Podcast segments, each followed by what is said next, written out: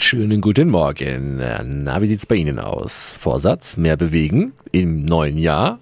Können Sie machen im Aurachtal im Kreis Ansbach. Da geht das. Und zwar mit einem flauschigen und sehr süßen Begleiter.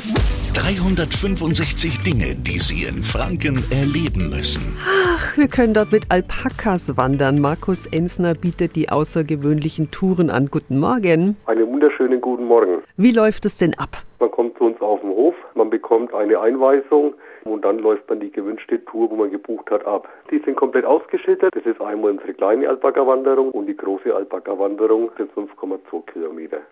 Man hat das Tier an einem Führstrick und eine jede Gruppe läuft bei uns alleine. Das heißt maximal zwei Personen, also ein Pärchen und jeder ein eigenes Tier ist bei uns überhaupt aktuell kein Problem. Und was ist das Besondere an den Touren? Also ich muss mich auf das Tier einlassen. Das Tier bestimmt die Geschwindigkeit, wo wir laufen.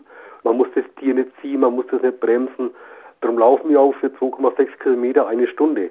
Das ist ja relativ langsam und viele sind hinterher ganz andere Menschen und sind ganz entspannt und sind total entschleunigt. Die kleine Tour, die gibt's bereits für 10 Euro, also unvergessliche Stunden beim Alpaka-Wandern. Alle Infos zur Tour und Anmeldung finden Sie natürlich nochmal auf radiof.de.